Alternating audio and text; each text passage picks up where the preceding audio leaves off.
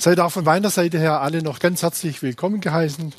Freuen uns, dass wir uns auch heute wieder unter dem Wort Gottes einfinden dürfen, auf das Wort Gottes hören dürfen. Ihr seid ja letzte Woche, letzten Sonntag mit dem neuen fortlaufenden Thema, das wir bei uns im Gemeindeverbund miteinander betrachten, gestartet. Es lautet ja gelingend, erfüllend, gemeinsam. Das erste Thema letzten Sonntag dazu in dieser Themenreihe lautete Einzigartigkeit des Lebens. Und heute kommen wir eben zum zweiten Thema, wie von Gustav schon angedeutet. Das lautet Treue führt zur Geborgenheit. Letzten Sommer, da hatte ich eine Beerdigung zu halten. Als ich auf dem Parkplatz vor dem Friedhof ankam, fing es gerade etwas an zu regnen. Ich dachte, ja, ich warte noch ein bisschen, bis der Regen nachlässt, bis ich dann zur Aussegnungshalle rübergehe. Aber der Regen ließ nicht nach, der wurde immer stärker und es artete wirklich in einen richtigen Wolkenbruch aus. Das hörte nicht mehr auf. Und in den nächsten Minuten, ich wusste, ich muss jetzt diese Beerdigung halten. Mir blieb nichts anderes übrig, als meinen Schirm zu nehmen, unter meinem Schirm zur Aussegnungshalle zu rennen. Ich kam dort an, Schuhe patschnass, Hose patschnass. Und trotzdem war ich ein Stück weit dankbar, endlich unter dem schützenden Dach von dieser Aussegnungshalle zu stehen. Und da muss ich denken, unser Leben gleicht auf dieser Begebenheit. Unerwartet wie dieser Wolkenbruch, ja, da brach auch dieses Corona vor circa einem Jahr über uns herein. Keiner hat wirklich damit gerechnet. Am Anfang der leichte Regen und dann, ja, dieser Wolkenbruch mit all seinen Auswirkungen. Oder wie ein Unwetter, ja, brechen manchmal Krankheiten auf uns herein. Wie ein Donner oder Blitz erreicht einen die Nachricht, dass der Arbeitsplatz gekündigt wird oder gar die Wohnung. Und manche Nöte und Zerwürfnisse in den Familien, die scheinen dann wie so ein Dauerregen, der jahrelang anhält und alles überschwemmt schlussendlich und mit sich reißt. Wo finden wir da Unterschlupf? Wo finden wir da Geborgenheit? Unser Thema hat für heute eine Antwort darauf, nämlich Treue führt zur Geborgenheit. Und deshalb möchte ich dieses Thema heute Morgen mal in zwei Unterthemen aufteilen. Ich möchte etwas abweichen vom Begleitheft, das es ja dazu gibt, dieses Thema aufgreifen und zwar einmal, zuerst wollen wir mal miteinander die ewige Treue Gottes miteinander betrachten. Und dann auf der anderen Seite, Christus befähigt uns auch treu zu sein. Und dabei wollen wir auch betrachten, welche Folgen haben sowohl Treue als auch Untreue. Beginnen wir mit der ewigen Treue Gottes. In der Bibel, da finden wir viele Beispiele über die Treue Gottes. Sei es im Alten Testament, im Neuen Testament. Gustav hat schon Beispiele angeführt, ja, unter anderem bei Hosea. Ich finde, Abraham ist auch ein gutes Beispiel für die Treue Gottes. Abraham erfuhr ein Leben lang wirklich die Zuwendung Gottes. Er erfand Zuwendung Gottes auf den Höhen seines Lebens, aber selbst auch in Zeiten der Herausforderung und auch als er versagte. Gottes Zuwendung kommt bei seiner Berufung schon zum Ausdruck, als Gott zu ihm in 1. Mose 12, Vers 2 bis 3 sagte, und ich will dich zu einem großen Volk machen. Und ich will dich segnen und dir einen großen Namen machen. Du sollst ein Segen sein. Ich will dich segnen. Ich will die segnen, die dich segnen und verfluchen, die dich verfluchen. Und in dir sollen gesegnet werden alle Geschlechter auf Erden. Da kommt Treue Gottes zu Abraham zum Ausdruck. Er erfuhr auch Treue Gottes, als er in der Hungersnot nach Ägypten ging und versagte. Nachzulesen 1. Mose 12, Vers 11. Und als er nahe an Ägypten war, sprach er zu Sarah, seiner Frau, siehe, ich weiß, dass du eine schöne Frau bist. Wenn dich nun die Ägypter sehen, so werden sie sagen, das ist seine Frau und werden mich umbringen und dich leben lassen.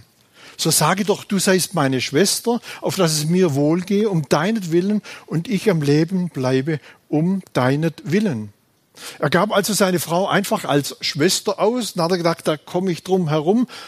ja, dass ich eventuell umgebracht werde. Es hatte zur Folge, Pharao nahm tatsächlich Sarah an seinen Hof. Aber Gott ließ Abraham auch in dieser misslichen Lage, wenn ich es mal so sagen darf, nicht alleine. Er half ihm und auch Sarah aus dieser misslichen Lage wieder heraus. Treue Gottes. Als sich bei Abraham Zweifel breit macht, wo bleibt nun der verheißene Nachkomme? Da bewies ihm der Herr wieder Treue, indem er ihn in 1. Mose 15,5 ermutigte, siehe gen Himmel und zähle die Sterne, kannst du sie zählen? Und er sprach zu ihm, so zahlreich sollen deine Nachkommen sein. Und selbst als Abrahams Geduld am Ende war und er meinte, Gott etwas nachhelfen zu müssen, ja, weil der Nachkomme sich nicht eingestellt hatte, indem er dann mit seiner Magd einen Sohn zeugte, verwarf der Herr ihn nicht.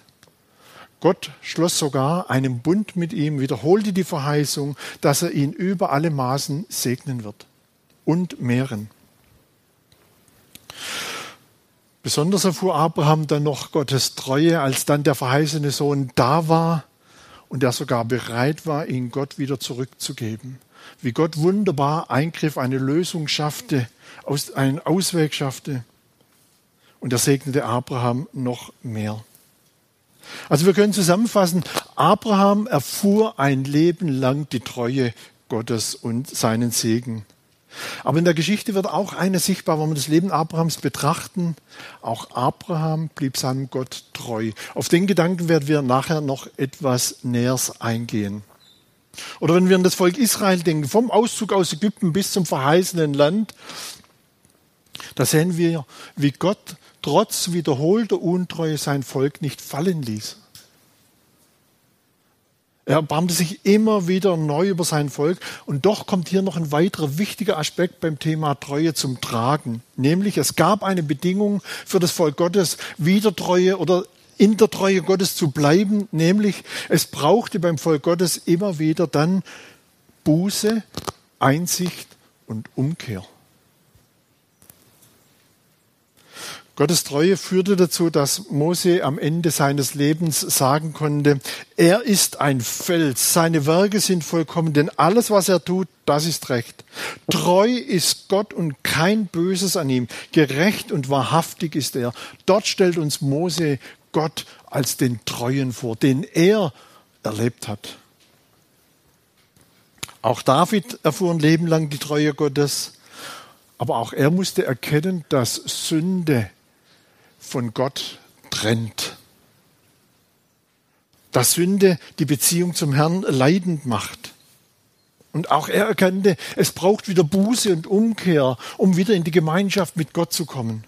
Psalm 32 lesen wir, denn als ich es wollte, verschweigen, verschmachteten meine Gebeine durch mein tägliches Klagen. Denn deine Hand lag Tag und Nacht schwer auf mir. Übrigens auch ein Zeichen der Treue Gottes, wenn die Hand mal schwer auf uns liegt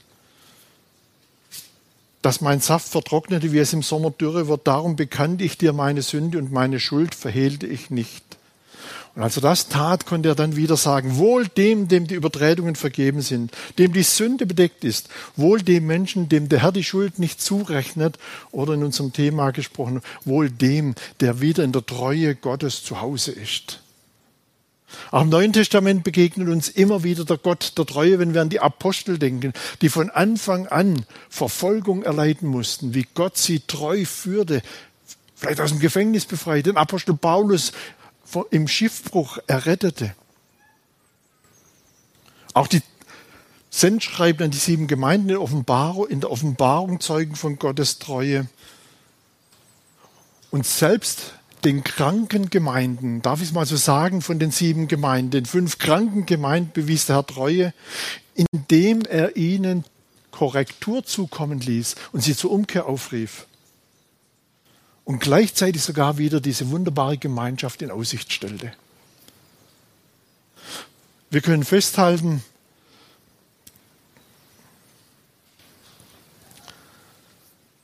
die Bibel lehrt uns, der Herr ist treu und er möchte, dass auch wir ihm die Treue halten. Und wir haben auch gesehen, wenn wir mal untreu sind, dann können wir durch Einsicht und Umkehr wieder in die Gemeinschaft unseres Gottes zurückkehren, in eine heile Beziehung zum Herrn zurückfinden. Und so ist Gott eigentlich ein Gott der Treue, ähnlich wie es in folgender Geschichte erzählt wird, vielleicht auch für die Kinder eine Geschichte. Irgendwo in der ehemaligen Sowjetunion, da stand ein alter LKW schon jahrelang auf einem Abstellplatz. Der stand schon so lange, dass schon angefangen hatten, Vögel Nester auf diesem LKW zu bauen. Eines Tages, da kam ein Mechaniker daher und er versuchte, diesen LKW wieder zum Laufen zu bringen. Und tatsächlich nach einer gewissen Zeit fing der tatsächlich wieder an zu laufen. Er stieg in diesen LKW ein und dieser LKW setzte sich unter großem Rauch und äh, lauten Geräuschen in Bewegung. Er fuhr mit diesem LKW los. Auf einmal stellt er fest, wie während er auf, da, auf der Landstraße fährt, neben ihm ein Vogel fliegt. Und immer wieder, wenn er angehalten hat, war der Vogel wieder weg. Dann fuhr er wieder weiter, hielt wieder an, Vogel war wieder weg. Als er dann am Ziel angekommen war, steigt er aus und stellt fest, es war eine Vogelmutter, die dann immer wieder, wenn er angehalten hat, unter den LKW ist, zu dem Nest, wo ihre Kleinen drin waren. Das ist ein Bild für Treue. Und eigentlich ist Gottes Treue noch viel größer. Jesaja 49, 15, da lesen wir, kann eine Mutter ihren Säugling vergessen? Bringt sie es übers Herz, das, das Neugeborene seinem Schicksal zu überlassen. Und selbst wenn sie es vergessen würde, ich vergesse dich niemals. Und selbst wenn der Vogel die Treue nicht hätte halten können, Gott hält die Treue zu dir. Und solche Zusagen, die schenken uns doch Geborgenheit, gerade auch in den Herausforderungen des Lebens, auch in der aktuell, ja, in den aktuellen Herausforderungen unserer heutigen Zeit. Und wisst ihr, und wenn wir mal den Blick auf Gottes Treue verlieren, da kann uns ja die Aussage einer alten gläubigen Frau wieder Mut machen. Ein Pastor wollte sie in ihrer Not stärken und sagte zu ihr, Schwester, schau doch auf die Verheißungen Gottes die Zusagen Gottes. Da sagte diese alte Frau, Pastor, ich habe sie alle vergessen. Aber, sagt sie, mein Gott hat sie nicht vergessen. Und das ist wieder, ja, da kommt wieder die Treue Gottes zum Ausdruck. Selbst wenn wir mal die Verheißungen vergessen, Gott hält seine Verheißungen. So treu ist Gott. Die Treue, die ewige Treue Gottes. Kommen wir zum zweiten Punkt. Christus in uns befähigt uns, treu zu sein. Und zwar dies sowohl ihm, unserem Gott gegenüber, als auch in unseren zwischenmenschlichen Beziehungen. Uns fällt ja treu sein von Natur aus oft schwer, weil eben diese Eigenschaft Treue nicht unbedingt unserem menschlichen Naturell entspricht.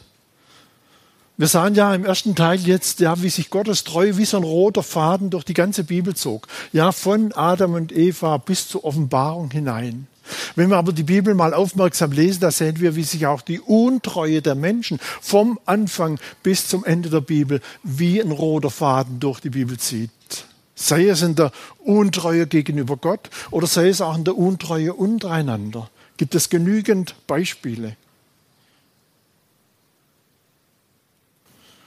Gerade auch in unserer Gesellschaft heute ist Untreue, möchte ich mal sagen, zu einem Kernproblem geworden, das das Miteinander leidend macht. Freundschaften gehen heute schon schnell auseinander ja, vielleicht wegen einer Kleinigkeit, man hat sich nichts mehr zu sagen. Auch in Ehen ist eben nicht selten Untreue die Ursache für Scheidungen. Dieser Tage war in der Zeitung zu lesen, ich zitiere, die meisten Deutschen wünschen sich laut Umfrage Treue in der Beziehung, aber halten sich selbst nicht daran. Fast jeder zweite betrügt mal seinen Partner, kaum zu glauben. Dabei ist das der Beziehungskiller schlechthin. Ein Paartherapeut sagt, viele stürzen durch das Fremdgehen in eine große Lebenskrise, die Betrogenen und die Betrüger. Soweit mal die Zeitung. Und Statistiken kennen wir, die sagen, dass heute tatsächlich in Deutschland durchschnittlich jede dritte Ehe in Brüche geht. Auch Ausbildungs- und Berufsverhältnisse werden abgebrochen, weil man vielleicht keine Lust mehr hat.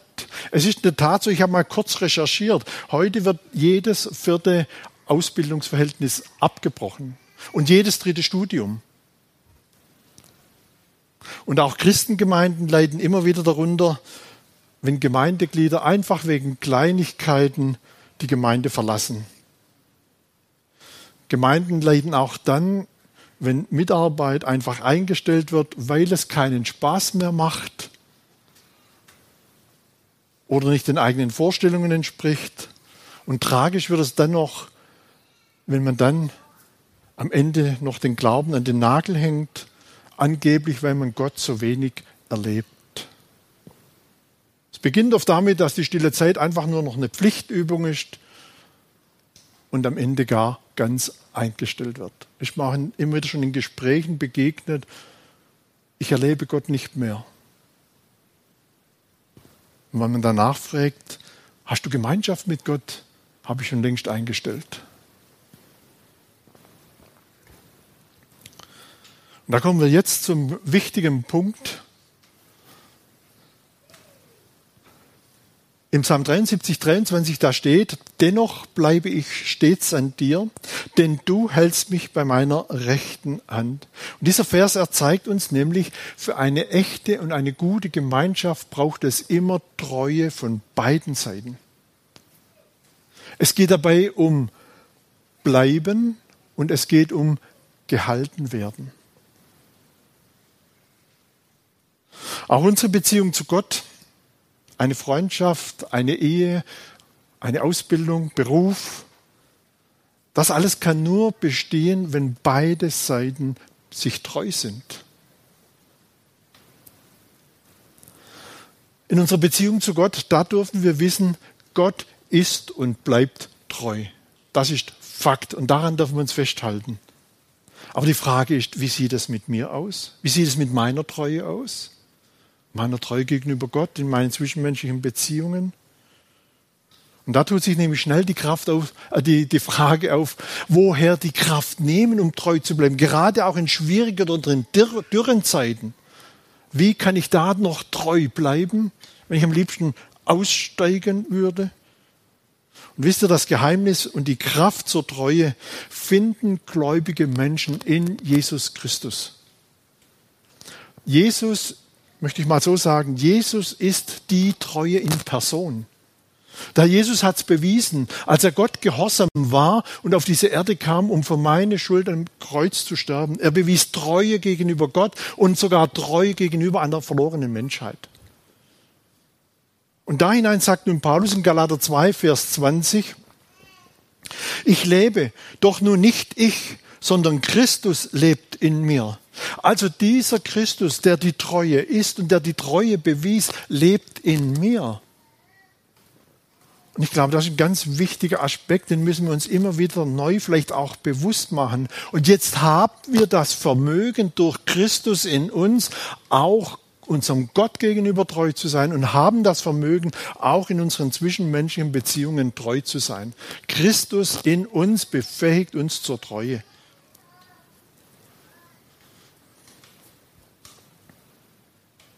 Dabei dürfen wir allerdings eines nicht vergessen. Der Gegenspieler Gottes setzt alles daran, Satan setzt alles daran, dass wir unserem Gott untreu werden. Und zwar vielleicht noch besonders, wenn sich Nöte breit machen. Wenn Gott vielleicht mal nicht so eingreift, wie wir es uns vorstellen, da kommt dann Satan zu uns und kommt mit dem gleichen Argument, wie damals Hiobs Frau zu Hiob kam und sagt uns dann, Hältst du noch fest an deiner Frömmigkeit? Sage doch Gott ab. Und selbst wenn in unserem Leben vielleicht alles gut läuft, laufen wir auch Gefahr, untreu zu werden. Denn wir kriegen ja alles alleine selber so gut hin. Aber eben durch Christus in uns wohnt der Heilige Geist in uns. Er schenkt uns eben diese Kraft und auch diese, ja, diese Treue auf den Höhen des Lebens, aber auch in den Tiefen des Lebens, treu an der Treue festzuhalten. Unseren Weg mit unserem Herrn weiterzugehen. Gehen. Und selbst wenn wir mal untreu werden, da hilft uns dann 2. Timotheus 2,13 wieder auf. Dort steht, sind wir untreu, so bleibt er doch treu, denn er kann sich selbst nicht verleugnen. So gut ist der treue Gott.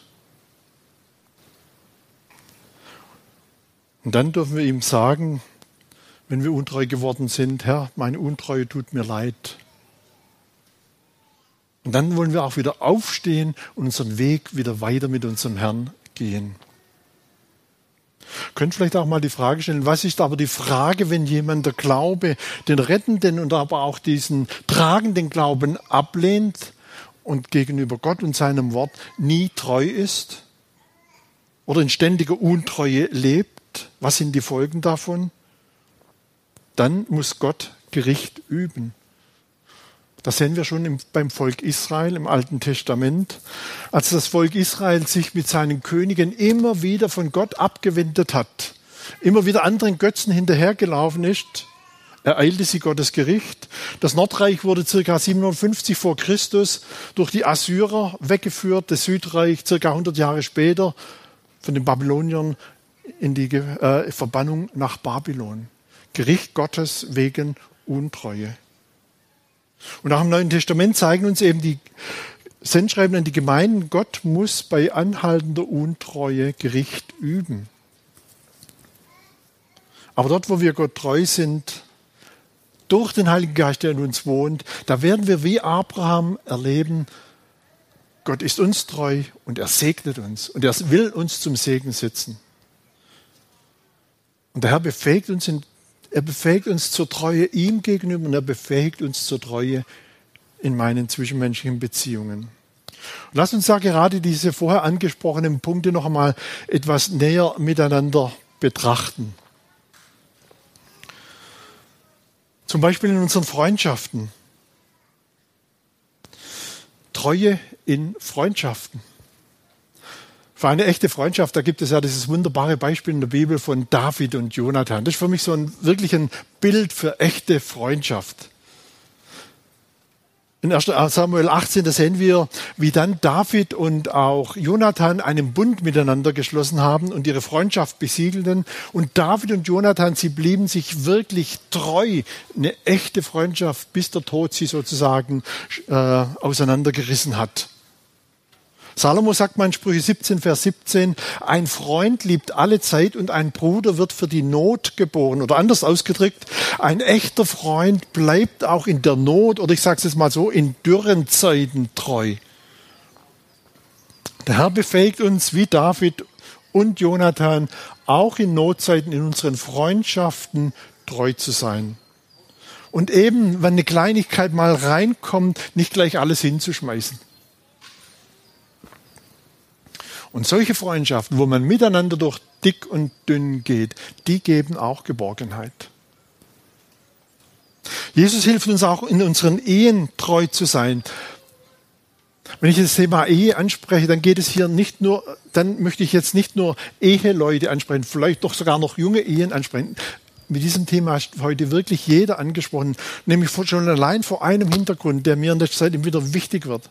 Nämlich, von was ist mein Denken heute geprägt von unserer Gesellschaft, egal ob ich Opa, Oma, ledig, jung oder alt bin, von was ist mein Denken über biblische Ethik und Moral geprägt, äh, über e, von Ethik und Moral geprägt? Ist es von der Bibel geprägt? Und deshalb ist es wichtig, dass wir alle ja diese biblische Ethik kennenlernen und die biblische Ethik auch vertreten, egal in welchem Stand wir sind. Wir leben ja heute in einer Zeit, in der eheliche Treue nicht mehr groß geschrieben wird. Ehe wird oft als heute nur oft nur noch als Lebensabschnittspartnerschaft, ganz schwieriges langes Wort, ja, gesehen, abgekürzt LAP, LAP. Schon 2007 plädierte die CSU-Politikerin Pauli für eine Zeit auf Ehe begrenzt auf sieben Jahre. Also ihr Vorschlag war, wenn man auf Standesamt geht, dann verheiratet man sich mal für sieben Jahre. Nach sieben Jahren gibt es eine Runde, ja, irgendwie diese Erneuerung. Muss man das halt nochmal wieder neu die Ehe abschließen. Und wisst ihr, als ich vor Jahren noch bei der Telekom beschäftigt war, da habe ich mal zufällig gehört, wie ein Kollege einen anderen, den er schon lange nicht mehr gesehen hatte, gefragt hat, ja, hast du auch schon ein Ehe-Update durchgeführt? Er meinte, bist du auch schon so ein zweiten Mal verheiratet? Schon in der Bibel sehen wir, wie Untreue in der Ehe immer Not und Chaos zur Folge hatte. Bekannteste Beispiel dürfte tatsächlich der bereits erwähnte David sein. Wir sehen dort, wie diese Untreue, dieser Ehebruch eben nicht nur eine Ehe zerstörte, sondern auch noch einen Mord zur Folge hatte. Und jetzt kommt auch noch ein ganz wichtiger Gedanke. David erfuhr Vergebung. Aber das Geschehene konnte David nicht mehr rückgängig machen. Es hatte Auswirkungen für den Rest seines Lebens. Und deshalb verurteilt Gott Scheidung aufs Schärfste. Die Ehe genießt bei ihm einen ganz besonderen Schutz. Treue soll eben uns in unserer Ehe, in unserer Familie vor diesem Unheil bewahren, das eben auch David erlebt hat. Scheidungen sind für Kinder immer eine Katastrophe. Und allein schon aus der Verantwortung den Kleinen gegenüber sollten wir wirklich alles, aber wirklich auch alles daran zu setzen, eine Ehe zu erhalten. Langzeitstudien zeigen, dass die eigentlichen Folgen einer Scheidung bei den Kindern oft erst im Erwachsenenalter auftreten. Ihr Grundvertrauen in Ehe und Familie wird schon als kleines Kind erschüttert. Und das, diese Unsicherheit begleitet sie ihr Leben lang. Und gerade dann, wenn sie in eine Beziehung gehen, kommt dies wieder zum Tragen. Also auch da zeigen Statistiken, dass Scheidungskinder wiederum viel öfters Scheidungen erleben wie Kinder, die in einer gesunden Familie aufwachsen durften. Welch großes Vorrecht. Ich habe schon einige Ehen begleitet, die auch kurz vor dem Aus, ja, vor dem Ausstanden, vor dem Zerbrechen standen. Da kam mir immer wieder so ein Gedanke. Eigentlich, also eine Ehe von zwei Gläubig von Gläubigen, eigentlich hätten die beiden doch jederzeit die Möglichkeit, ihre Ehe zu retten. Warum? Weil Christus in beiden wohnt. Und damit auch die ganze Kraft der Vergebung und die ganze Kraft der gegenseitigen Annahme trotz aller Unterschiedlichkeiten. Und sind wir mal ehrlich, welche Frau wird denn ihren Mann verlassen, der sie nach Epheser 5, 25 liebt wie Christus die Gemeinde? Christus ließ sein Leben für die Gemeinde. Und welcher Mann wird seine Frau verlassen, die ihn so begegnet, wie es Paulus in Titus 2, Vers 4 schreibt, die sich ihm ganz anvertraut und die ihn auch von Herzen liebt. Und deshalb wollen wir auch die Ehe auch wir die Ehe unter allen Umständen schützen. Durch Treue werden unsere Ehen und Familien gesegnet sein und dann wird Ehe und Familie auch ein Ort der Geborgenheit sein.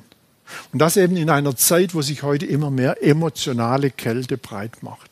Wie viel mehr und wie viel wichtiger ist es, gesunde Ehen und Familien zu haben. Und trotzdem ist mir auch noch ein Punkt ganz wichtig, wenn doch eine Ehe zerbricht, dann wollen wir nicht mit Steinen werfen, sondern dann wollen wir helfen und beten und mittragen und barmherzig sein, wie es unsere Jahreslosung dieses Jahr sagt.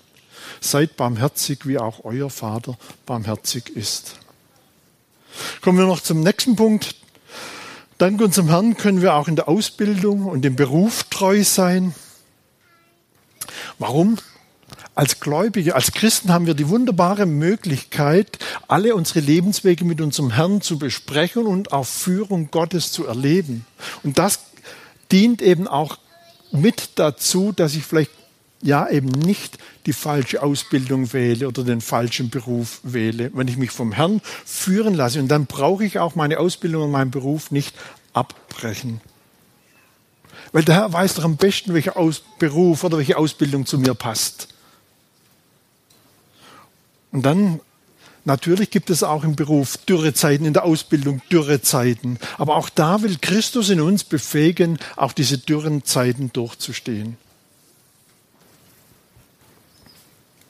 Er will uns befähigen zu einer Treue, weil, weil wir uns auch bewusst machen, schlussendlich mache ich meine Ausbildung und tue ich auch meinen Beruf nicht für meinen Meister, für meinen Chef oder für, ja, für den Arbeitgeber, sondern ich tue es für meinen Herrn. Da waren auch zwei junge Männer in einem, in einem Betrieb. Der Meister musste für ein paar Stunden weg. Der eine war gläubig, der andere war nicht gläubig. Der, der nicht gläubig war, als der Meister weg war, sagte, jetzt können wir das Werkzeug in die Ecke werfen und mal ein paar Stunden nichts tun. Da sagte der Gläubige, mein Meister ist noch da. Und er arbeitete fröhlich weiter. Für wen arbeiten wir? Paulus spornt uns in Epheser 6, 7 auch an dem Beruf treu zu sein. Er sagt dort, tut euren Dienst, eure Arbeit als Arbeitnehmer mit gutem Willen als dem Herrn und nicht den Menschen. Übrigens erwähnt Paulus da aber auch die Arbeitgeber, dass auch sie Treue beweisen, Fürsorge beweisen für ihre Mitarbeiterschaft. Und eins dürfen wir auch wissen, Gott wird uns auch nicht fallen lassen, wenn wir ihm Treue beweisen, wenn wir vielleicht auch mal die Arbeitsstelle verlieren. Er will für uns sorgen. Was hat Treue in der Ausbildung zur Folge? Treue in der Ausbildung kann eben auch dann dazu führen, dass wir einmal einen guten Job haben, der uns Freude macht, ein sicheres Einkommen schafft, weil der Herr dann die Ausbildung segnet und auch unsere Arbeit. Kommen wir noch zur Treue in der Gemeinde. Auch da möchte uns Jesus zur Treue befähigen. Und das, indem er uns nämlich mal eins zeigt. Die Gemeinde gehört Gott. Und Christus ist das Haupt der Gemeinde und die Gemeinde bildet den Leib. Und du und ich, wir sind ein Teil dieses Leibes. Wer zu Christus gehört, gehört damit automatisch auch zur weltweiten universellen Gemeinde Jesu Christi. Und ein normaler logischer Schritt ist es dann, wenn ich mich für Jesus Christus entschieden habe und dieser weltweiten Gemeinde hinzugefügt wurde, dass ich mir eine örtliche Gemeinde suche, wo mein geistliches Zuhause wird.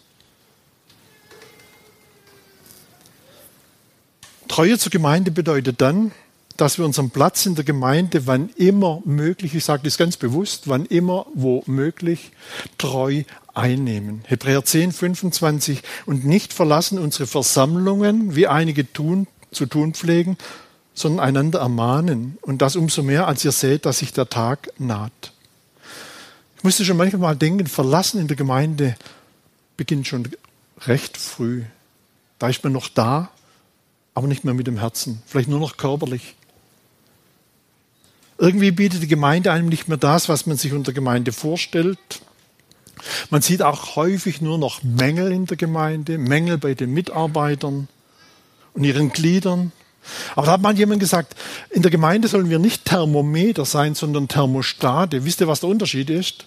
Ein Thermometer misst die Temperatur und stellt fest, wenn es kalt wird, aber unternimmt nichts. Aber Thermostate reagieren sofort, wenn es kühl wird und kalt wird. Mit Wärme. Und so sollen wir Treue beweisen, indem wir Thermostate sind in der Gemeinde.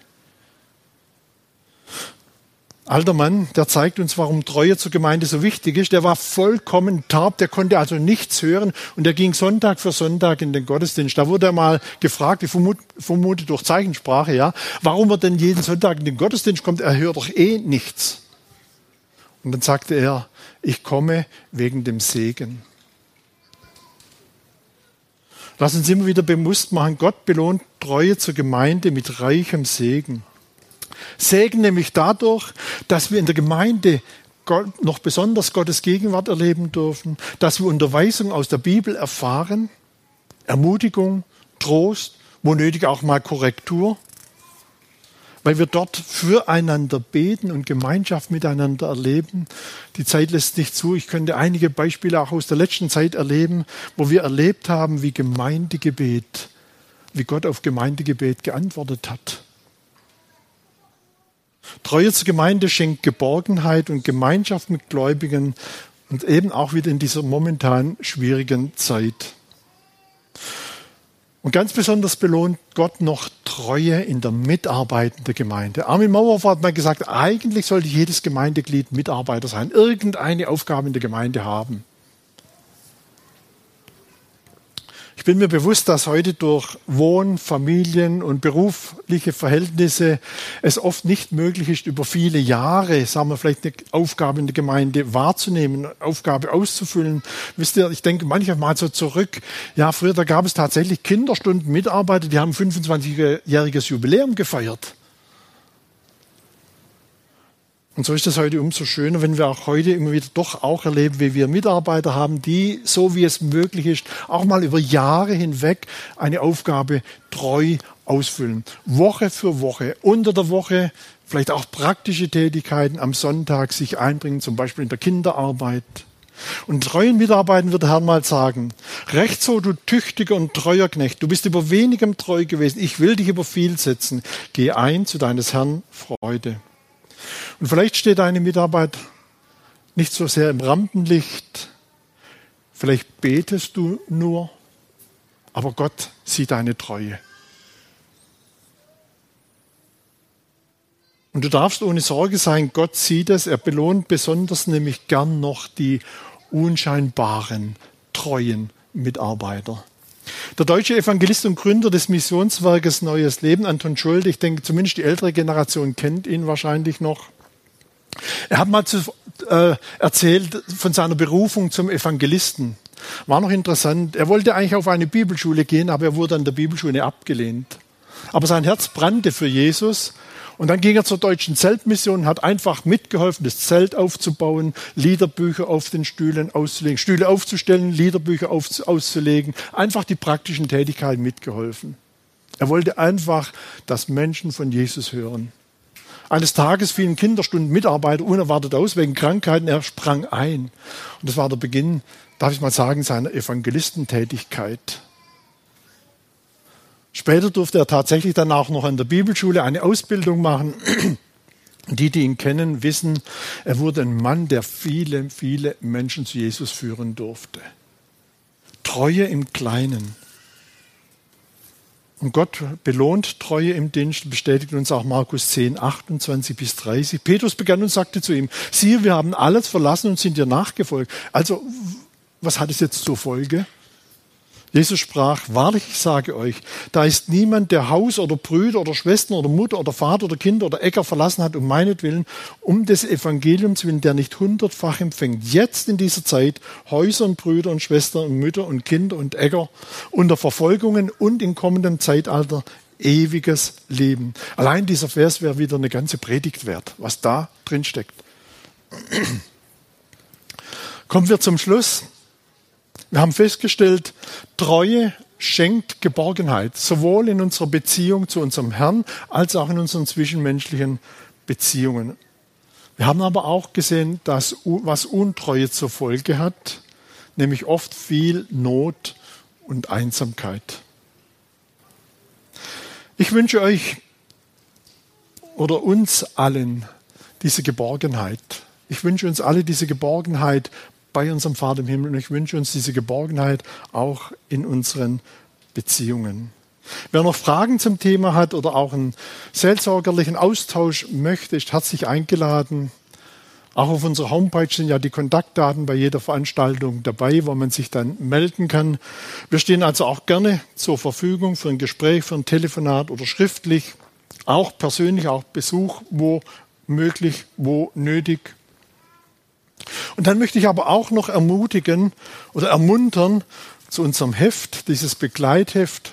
Da kommt ja heute zu dem Thema Treue führt zu Geborgenheit, werden ja auch noch ein paar Fragen hinten aufgeführt. Und da war jetzt einfach so mein Gedanke, wenn er dann heute nach Hause kommt, damit das, was wir heute gehört haben, nicht gleich wieder in Vergessenheit gerät. Vielleicht nehmen wir uns einfach noch ein bisschen Zeit und schauen uns diese Fragen an und versuchen sie mal zu beantworten. Und Vielleicht hat der Herr uns heute auch in besonderer Weise angesprochen, uns auch Punkte aufgezeigt, wo es Korrektur bedarf. Dann wollen wir uns auch korrigieren lassen. Wir wollen noch miteinander beten.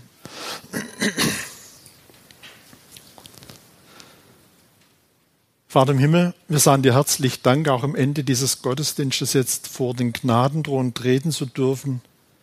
Vater im Himmel, du hast uns eine offene Tür, eine offene Herzenstür gegeben. Dein Vaterherz ist offen für uns. Und du beweist es uns täglich mit deiner Treue. Und dafür sagen wir dir herzlich Dank. Wir loben dich, wir preisen dich, wir beten dich an. Und wir sagen dir auch Dank, dass du uns heute aufgezeigt hast, dass durch deinen Sohn Jesus Christus uns alle Schuld vergeben ist. Und Herr Jesus, dass du uns auch befähigst, selbst treu zu sein. Treu zu sein, dir, Herr Jesus, der du uns diese Treue täglich beweist, treu zu sein in unseren zwischenmenschlichen Beziehungen. Herr, du weißt aber auch, wo Beziehungen leiden sind, wo Treue vielleicht gerade auch heute beim einen oder anderen Zuhörer Mangelware ist, Leid da ist, Not da ist. Herr, wir bitten dich von ganzem Herzen, erbarme du dich und schenke du wieder neu dieses Bewusstsein zu diesem Vermögen, das wir in dir haben. Dieses Vermögen, einander zu vergeben, dieses Vermögen, auch Unterschiedlichkeiten zu ertragen, das Vermögen, auch durch dürre Zeiten zu gehen, weil du uns bei der Hand hältst und weil du uns führst. Danke, Herr, dass du jetzt auch in den Rest des Tages mit uns gehst. Wir befehlen uns dir und deiner Gnade an und beten wie David. Bewahre uns Gott, denn wir trauen auf dich. Amen. Ich möchte euch verabschieden mit 1. Thessalonicher 5, 28. Dort steht, die Gnade unseres Herrn Jesus Christus sei mit euch allen. Amen.